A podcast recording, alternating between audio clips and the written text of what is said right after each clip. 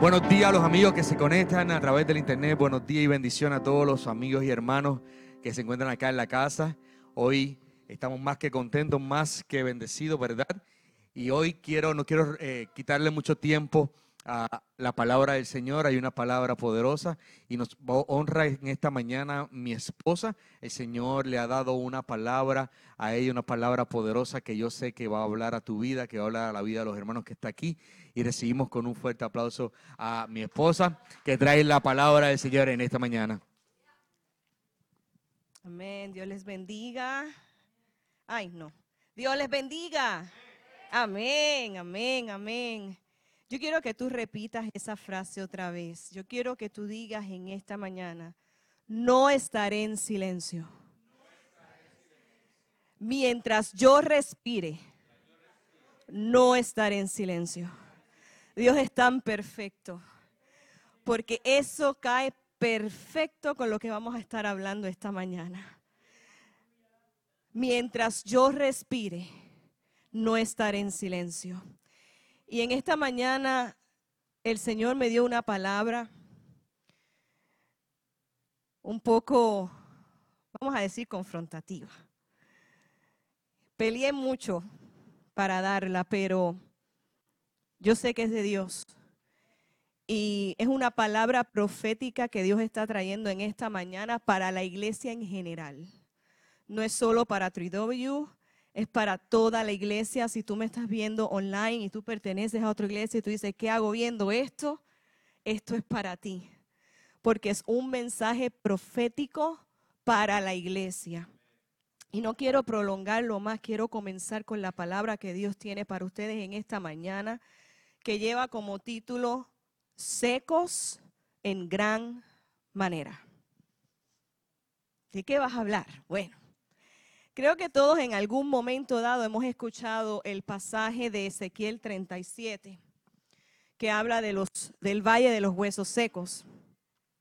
Y cuando el Señor me dijo que hablara de esto, ya yo tenía una prédica anterior que había hecho del valle de los huesos secos. Y yo todas mis prédicas las guardo muy guardaditas. Y por alguna razón esa nunca la encontré. Y yo, Señor, pero ¿dónde está la prédica? Y Dios me dijo, no, no, no, no, es que eso no es lo que vas a hablar. Sí vas a hablar del Valle de los Huesos Secos, pero es otra cosa lo que vas a hablar. Y mientras yo iba leyendo el pasaje, Dios me iba dando una nueva revelación, una revelación fresca, una palabra profética para esta mañana. Y quiero que la recibas en tu corazón de parte del Señor. Así que yo quiero que todo el mundo abra sus Biblias en Ezequiel 37 si estás con tu teléfono, Ezequiel 37, y permanece ahí porque vamos a estar leyendo el capítulo por partes. Y quiero comenzar eh, explicando un poquito para los que nunca han leído el pasaje. Ezequiel 37 es un pasaje donde Dios le da una visión al profeta Ezequiel, lo lleva en el espíritu a un valle donde hay un montón de huesos secos. Y más adelante vamos a explicar bien todo esto de los huesos. Y Dios le hace la pregunta si él cree que los huesos van a vivir. Y los que han leído la historia saben el final impresionante que esto tiene. Pero vamos a empezar leyendo los primeros dos versos. Ezequiel 37, versos 1 y 2 dice, la mano de Jehová vino sobre mí y me llevó en el espíritu de Jehová y me puso en medio, di en medio, de un valle que estaba lleno de huesos y me hizo pasar, y me hizo pasar cerca de ellos por todo en derredor. Y he aquí que eran muchísimos sobre la faz del campo, y por cierto, secos en gran manera. Algo que me llamó mucho la atención de este pasaje, que nunca me había dado cuenta antes, es que en otras ocasiones, cuando Dios le da una visión a un profeta o a alguien, Normalmente lo hacía como más de lejos. Le decía, mira para allá y le daba la visión. Pero en este caso la palabra dice que Dios puso a Ezequiel en medio del valle. So, Ezequiel no está viendo esto desde lejitos, Ezequiel no está viendo esto desde una montaña, Ezequiel está parado entre medio de un montón de huesos secos. Nada más de pensarlo se me paran los pelos. Parece película de terror. Imagínese usted parado en el medio de un montón de huesos secos. Y no solo eso, le dice, dice Ezequiel que lo hizo pasar entre medio de ellos. O sea, no solamente estaba parado ahí mirando, sino que le dijo, camina, camina entre ellos y empieza a mirar en detalle lo que está pasando aquí. El problema es que a veces nosotros queremos ver la situación desde afuerita y esperar que Dios nos muestre desde afuerita cuando Dios quiere llevarnos al medio del valle para que podamos ver en detalle la situación tan detrimente en que se encuentra algo. Entonces Ezequiel estaba en medio de ese valle, pero quiero hablar un poquito sobre lo que es un valle. Cuando buscamos la definición de valle, un valle por definición es un punto bajo. Cuando lo llevamos a nuestra vida, yo he escuchado muchas personas y la Biblia hace referencia ay, es que estoy en un valle. Estoy en un punto bajo, en un punto de depresión, estoy en un punto en mi vida donde tengo unos eh, eh, eh, retos muy grandes, estoy ahora mismo en un momento de tristeza, estoy sin motivación, estoy sin pasión, estoy en medio de un punto bajo. El libro de Salmos, capítulo 23, habla del valle de sombra y de muerte. El capítulo 84 habla del valle de lágrimas. Así que en la Biblia tenemos referencia de que un valle es un lugar difícil. Y en medio de este valle, Ezequiel ve todos estos huesos, que no eran de personas que habían muerto hace dos meses, ni tres meses, ni un año. Dice que llevaba mucho tiempo muertos porque estaban secos, no simplemente secos, secos en gran manera. Naturalmente, humanamente hablando, sin ningún tipo de probabilidad de vida. Pero vamos a ver lo que dice el verso 3. En el verso 3 dice, y me dijo, hijo de hombre, ¿vivirán estos huesos? Y dije, Señor Jehová, tú lo sabes. Quizás tú estás pasando por un momento de valle, un momento de muerte, donde Dios te está preguntando, ¿tú crees que esto puede volver a vivir? Y aunque sí, esta palabra es para eso, también quiero hacer bien claro que en la medida que vamos a hablar de estos huesos secos, quiero que piense que esto es también para la iglesia en general. Ponte a mirar la situación de la iglesia en general. ¿Qué está pasando con el cuerpo de Cristo? No estaré en silencio, cantábamos ahorita, pero la iglesia lleva mucho tiempo en silencio, aparentemente muerta. Y Dios te pregunta en esta mañana, ¿tú crees que haya posibilidad de vida? Pero me gusta mucho la respuesta de Ezequiel. Ezequiel lo único que dice es, Señor Jehová, tú lo sabes. Fíjate que Ezequiel no trató de inventarse una respuesta. Fíjate que Ezequiel no trató de quedar bien con Dios. Fíjate que Ezequiel no trató de hacer, bueno, en teoría uno podría pasar esto, teoría dos podría pasar aquello. No, no, no, no. Él supo que no tenía la respuesta y que la respuesta solamente iba a estar ¿dónde? En Dios. Y él dijo, tú lo sabes. Parece extraño que el Dios todopoderoso, el Dios que es el dueño del cielo y la tierra, el creador de la vida y el mismo que la quita, le pregunte a un hombre, ¿tú crees que estos huesos van a vivir? Pero tú sabes cuál es el problema, que la iglesia se está inventando mucho la respuesta. En vez de buscar lo que dice la palabra, están inventándose la respuesta. Lo que yo creo, lo que a mí me parece, lo que a mí me hace sentir bien. Déjame no decir esto porque el que está al lado mío se puede sentir mal. Déjame callarme la boca porque el que está al lado mío se va a ofender. Entonces dejamos de decir lo que dice esto y nos inventamos una respuesta para no ofender a nadie. Tristemente el otro día veía yo una entrevista que le hacían a una cantante. Y digo cantante porque ella misma pidió que no la llamaran artista cristiana. Ella no quiere que la llamen cristiana. cantante, artista. Pero una mujer que canta música, entendía yo, cristiana. Y a ella le preguntan si la homosexualidad era pecado. Y su respuesta fue, yo no soy Dios, por lo tanto yo no sé. Yo no tengo esa respuesta, por lo tanto no lo puedo responder. Y sí, es verdad, nosotros no somos Dios. Nosotros no podemos decidir lo que es pecado y lo que no es pecado, pero nosotros ya tenemos un libro, nosotros tenemos ya un manual donde ya Dios nos dijo lo que es pecado y lo que no lo es, lo que le agrada a Dios y lo que no le agrada. Entonces no te inventes la respuesta, búscala.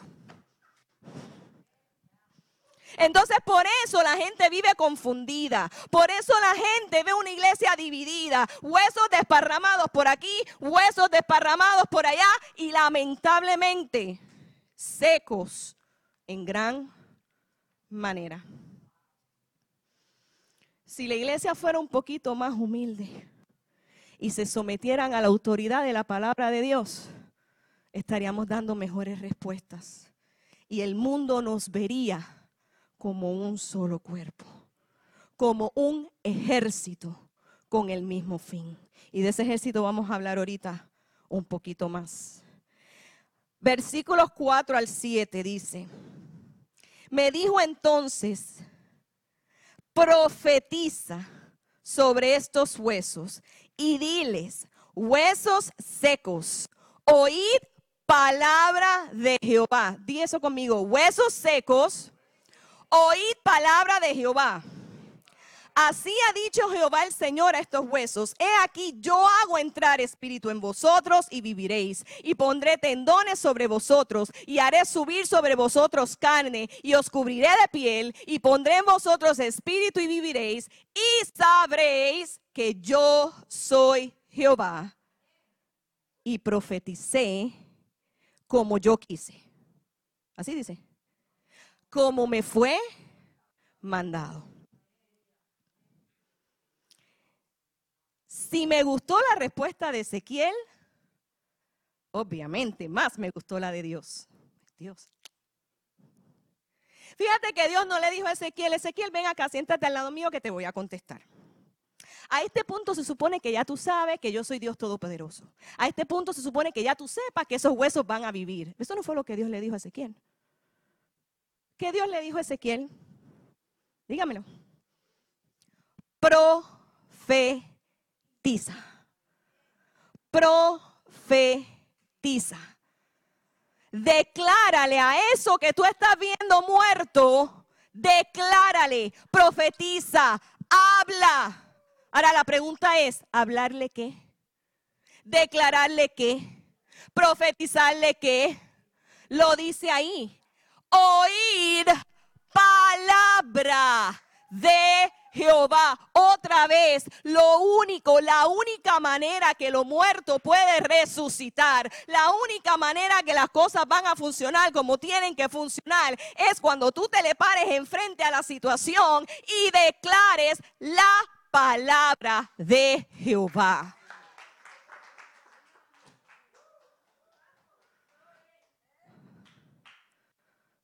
No vas a declarar lo que tú quieres. No vas a declarar lo que a ti te parezca. Fíjate que Ezequiel ni siquiera respondió en base a lo que estaba viendo. Tú no puedes declarar en base a lo que estás viendo. Tú que me estás viendo en el internet, tú no puedes declarar basado en lo que estás viendo. Tú tienes que declarar lo que dice la palabra. Y luego le dice Dios a Ezequiel, tú vas a profetizar y yo hago entrar espíritu en vosotros. Y yo pondré tendones sobre vosotros, y yo haré subir sobre vosotros carne, y yo los cubriré de piel, y yo pondré en vosotros espíritu, y sabréis que yo soy Jehová.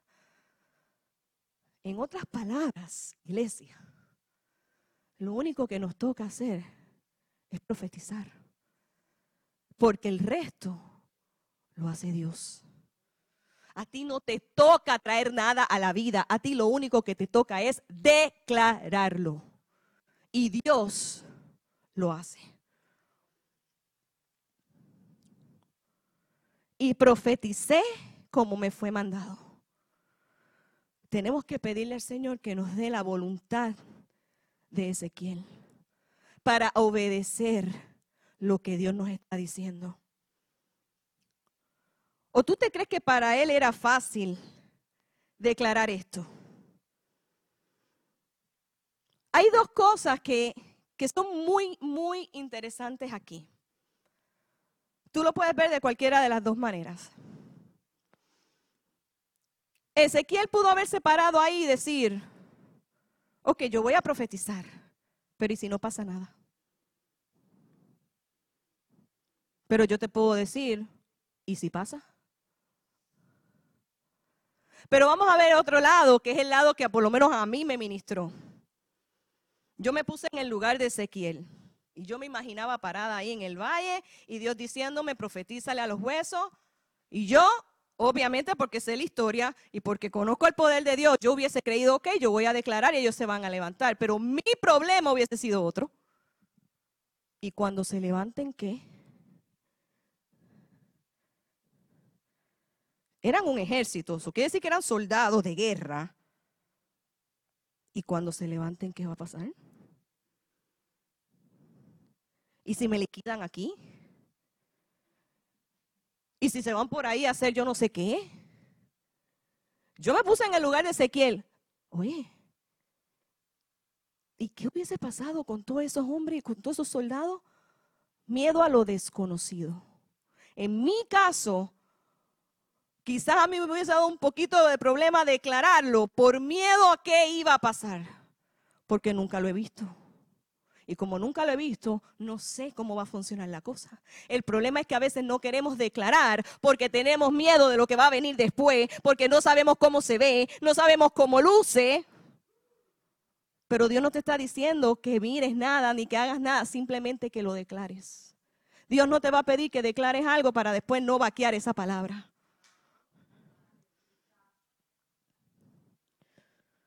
Versículos 7 y 8 profeticé como me fue mandado y hubo un ruido, di, hubo un ruido. Mientras yo profetizaba, y he aquí un temblor, y los huesos se juntaron cada hueso con su hueso, y miré he aquí tendones sobre ellos, y la carne subió, y la piel cubrió por encima de ellos, pero no había en ellos espíritu. Hmm. Hubo un ruido. Espectacular wow, se juntaron los huesos, se levantaron aquellos hombres, wow, espectacular. Gran cosa. Dice que no habían ellos espíritu. ¿De qué sirve un gran grupo de gente si no tienen espíritu? El problema es que la iglesia está haciendo mucho ruido pero no necesariamente hay mucho pasando. Haciendo mucho evento para llenar las iglesias, haciendo el evento porque el pastor de la esquina lo hizo, pues yo también lo quiero hacer. Pero quizás no hay el soplo de vida de Dios y no mucho está pasando. Yo quiero que tú te fijes un momento, vamos un poquito para atrás y fíjate en lo que dicen los versos 5 y 6. Dice, así ha dicho Jehová el Señor a estos huesos. He aquí yo hago entrar espíritu en vosotros y viviréis. Y pondré tendones sobre vosotros y haré subir vosotros carne y cubriré de piel y pondré en vosotros espíritu y viviréis y sabréis que yo soy Jehová. Por favor, dime que te diste cuenta. ¿Qué te diste cuenta en el pasaje? Vamos a ver, dime, dime que lo viste. ¿Tú te diste cuenta que menciona el Espíritu dos veces? ¿Por qué menciona el Espíritu dos veces? Al principio y vuelve y lo dice al final. La palabra dice que cuando venimos al Señor, el Espíritu Santo de Dios viene a vivir en nosotros y nos sella. En otras palabras, te guste o no, te enlistaste en el ejército. Vienes a ser hijo e hija de Dios. Eres libre del pecado y la muerte. Perfecto. El problema es que la iglesia se ha conformado con eso. La iglesia se ha conformado con saber que cuando mueran un día van para el cielo.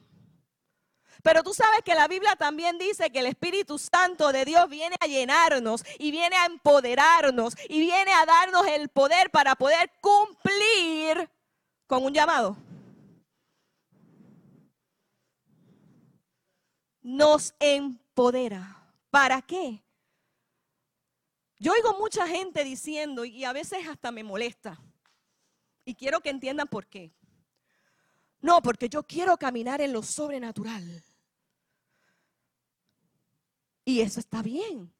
Dios dice que podemos caminar en lo sobrenatural, pero para poder caminar en lo sobrenatural necesitamos el soplo de vida de Dios. Para poder caminar en lo sobrenatural tenemos que dejar que sea el Espíritu Santo quien nos llene, quien nos empodere y quien nos envíe y nos comisione a hacer algo. Necesitamos el soplo de Dios. Sí, para tener vida eterna, perfecto pero para ser empoderados y para cumplir con un propósito.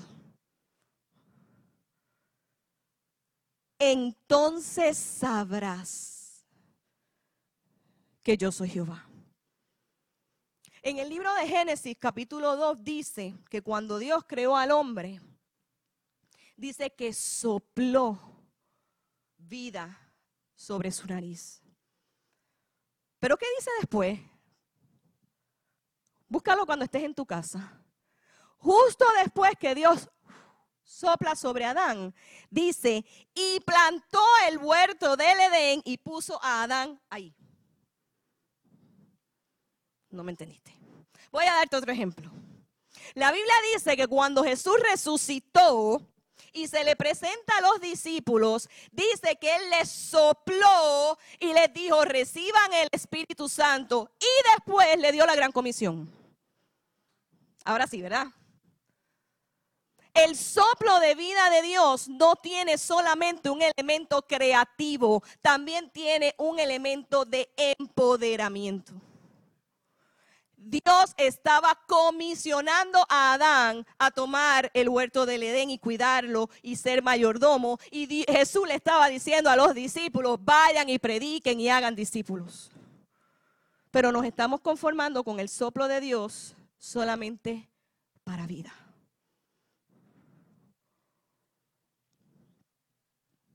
Versos, vamos otra vez al 7 y vamos a leer hasta el 9. La última parte del verso 7 dice, y los huesos se juntaron cada hueso con su hueso, y miré y he aquí tendones sobre ellos, y la carne subió y la piel cubrió por encima de ellos. Voy a parar ahí entre medio de que Ezequiel profetizara y que Dios enviara el soplo, tuvo que pasar algo.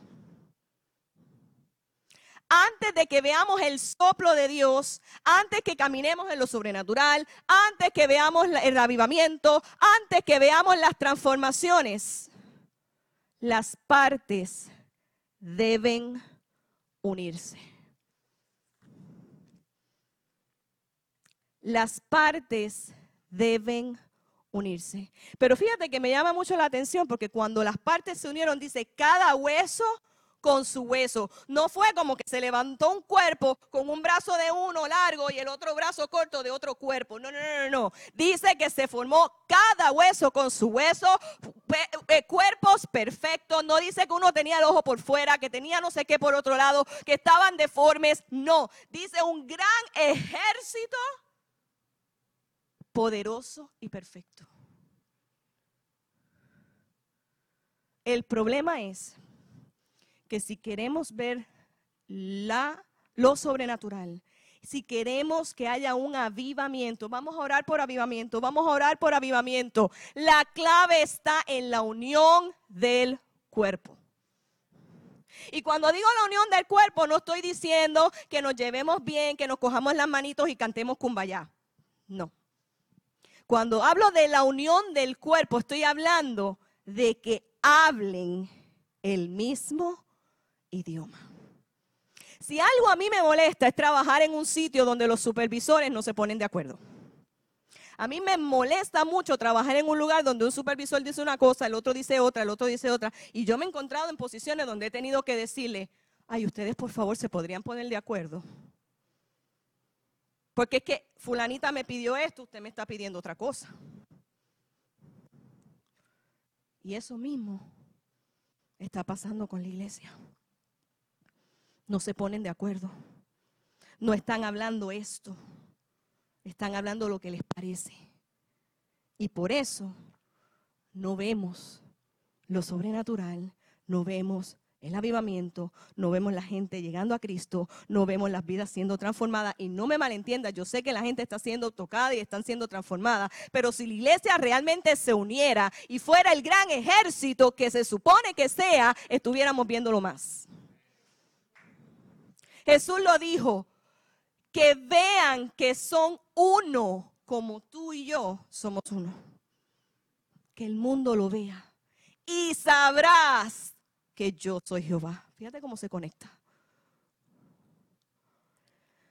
Verso 10, y profeticé como me había mandado y entró espíritu en ellos y vivieron y estuvieron sobre sus pies, no se quedaron tirados en el piso, sobre sus pies un ejército grande en extremo.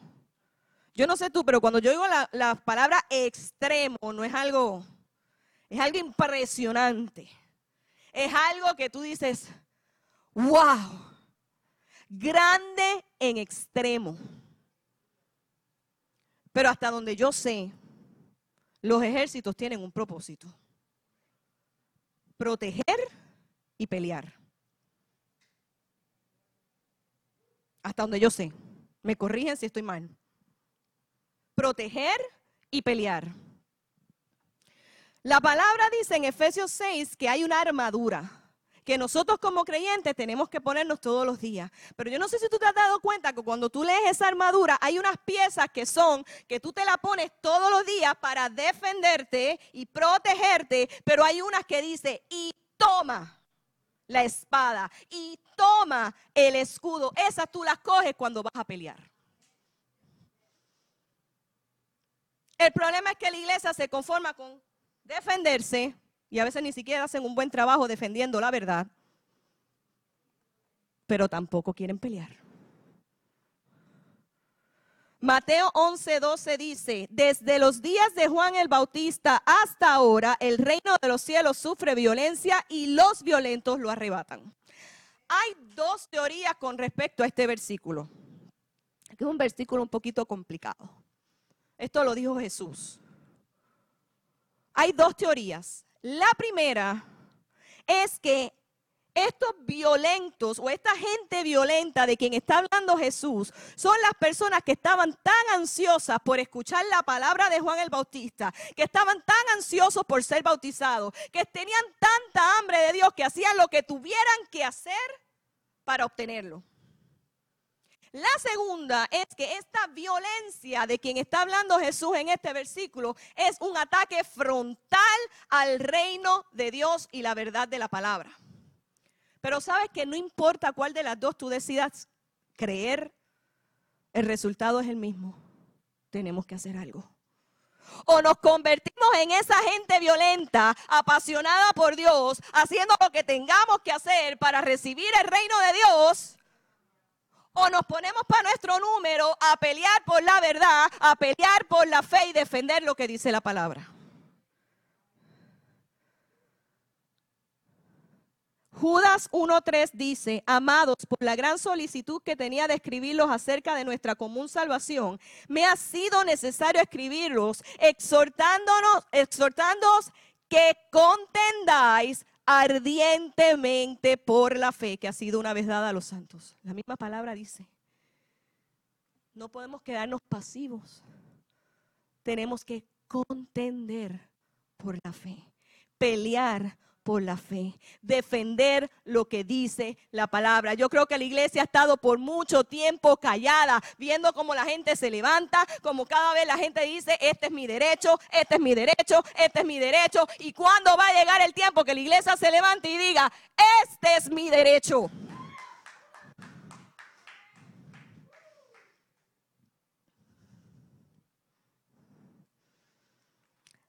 Los que me conocen un poquito saben que en mi casa se ven mucho las películas de Disney. Tengo hijos, obviamente, y aún si no los tuviera, yo creo que las viera igual. Y los que me conocen un poquito más saben que yo creo que de 100 películas de Disney a 80 yo le he sacado una prédica. No sé por qué Dios me ministra a través de las películas de Disney, no sé por qué. Y el otro día yo veía con mi hija la película de Mulan, no la nueva, la vieja de muñequito, la original. Y hay una escena que, wow, me impresionó tanto. Porque para los que no han visto la película, hay una situación donde China tiene que ir a guerra. Reclutan un varón de cada familia y tienen que ir a entrenar, porque no son soldados, son gente normal de familia, pero tienen que ser entrenados porque no tienen soldados suficientes, hay que entrenarlos para la guerra. Hacen su entrenamiento, al principio eran un desastre, un desastre. Pero cogieron motivación gracias a uno de los soldados, se inspiraron, pasaron su entrenamiento, chévere, ya estaban listos. Llega la noticia de que es tiempo de ir a la guerra. Y el consejero del emperador le dice al capitán, ellos no están listos. Ellos no pueden ir a la guerra, los van a matar. Y el capitán le dice, ellos terminaron su entrenamiento.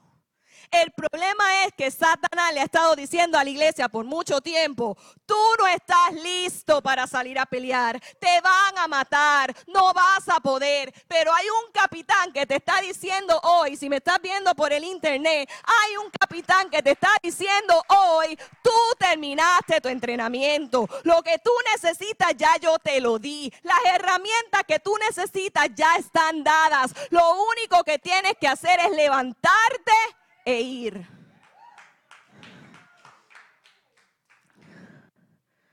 El valle de los huesos secos se convirtió en un lugar donde había un ejército grande en extremo. Si la iglesia despertara, si la iglesia recibiera el soplo de vida del Espíritu Santo y si realmente se unieran como un solo cuerpo, estaríamos viendo más cosas. Pero yo todavía creo, yo todavía creo que eso va a pasar. Yo creo que hay un remanente que se va a levantar y va a decir, ya no más. Yo creo que hay un remanente que dice, no vamos a comprometer las convicciones, no vamos a comprometer la verdad, no nos vamos a doblegar, no vamos a aceptarlo. ¿Tú sabes cuál es el problema? Que la gente confunde amor con completa tolerancia. Y yo no sé tú, pero yo tengo hijos y los amo, que daría mi vida por ellos. Pero si hacen algo mal, yo no se los tolero. Si hacen algo mal, yo se los digo. Y si es la primera vez, a lo mejor se los digo en un tonito bonito. Mi amor, tú sabes que eso no se hace. Pero si ya es la segunda o tercera vez que se lo digo, no se lo voy a decir quizás en el mejor tono, le voy a decir, tú sabes que eso está mal, te lo hemos dicho antes y sabes que estás castigada o castigado. Amor no tiene que ver con estar, ay, estamos malinterpretando eso. La misma Biblia dice en el libro de Romanos, mientras esté en ti, mientras dependa de ti estar en paz con todos. La misma Biblia reconoce que no siempre vas a poder estar en paz con todos. Porque si eso requiere comprometer tus convicciones, no. ¿O no fue Jesús el que dijo, el que no esté dispuesto a dejar padre, madre, hermano, nieto, abuela, primo, toda la familia, no es digno de mí?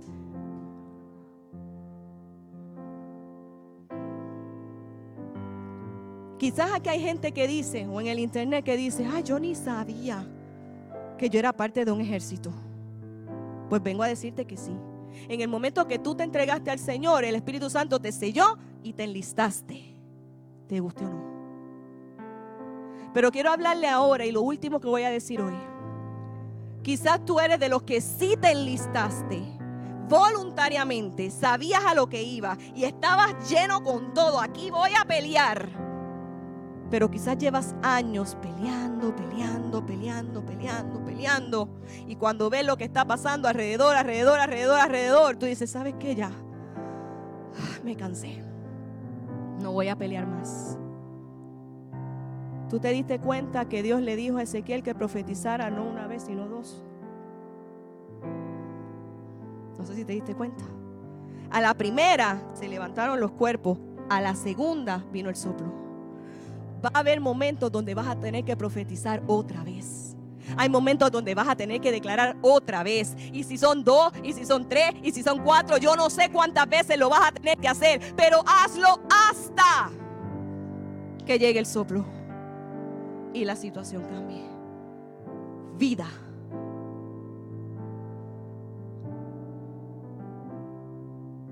Vida, no ruido. Recuerden, ruido no necesariamente vida. Vida. Vuelve a profetizar. Ponte de pie. Si tú eres de los que quizás no te has atrevido a pelear si tú eres de los que has recibido y recibido y te has callado y has dejado que la gente hable, que la gente pisotee, que la gente hable cosas que no son enfrente de ti, tú te has quedado calladito porque no sabes qué hacer, no sabes qué decir. Yo vengo a decirte en esta mañana, ya tú terminaste tu entrenamiento, es tiempo de que hagas lo que tienes que hacer. Cierra tus ojos y dile al Señor, Señor, dame esa fuerza, dame esa valentía y sobre todo dame la voluntad de obedecer como hizo Ezequiel. Y si tú eres de los que has estado peleando, pero ya estás cansado, yo vengo a decirte que el Señor viene a darte un soplo de vida nuevo, que te va a dar fuerza, que te va a levantar para que sigas peleando. Secos en gran manera. Pero vamos a ver. Ponme el último slide, Ralph. Vamos a ver un ejército levantándose de esos huesos.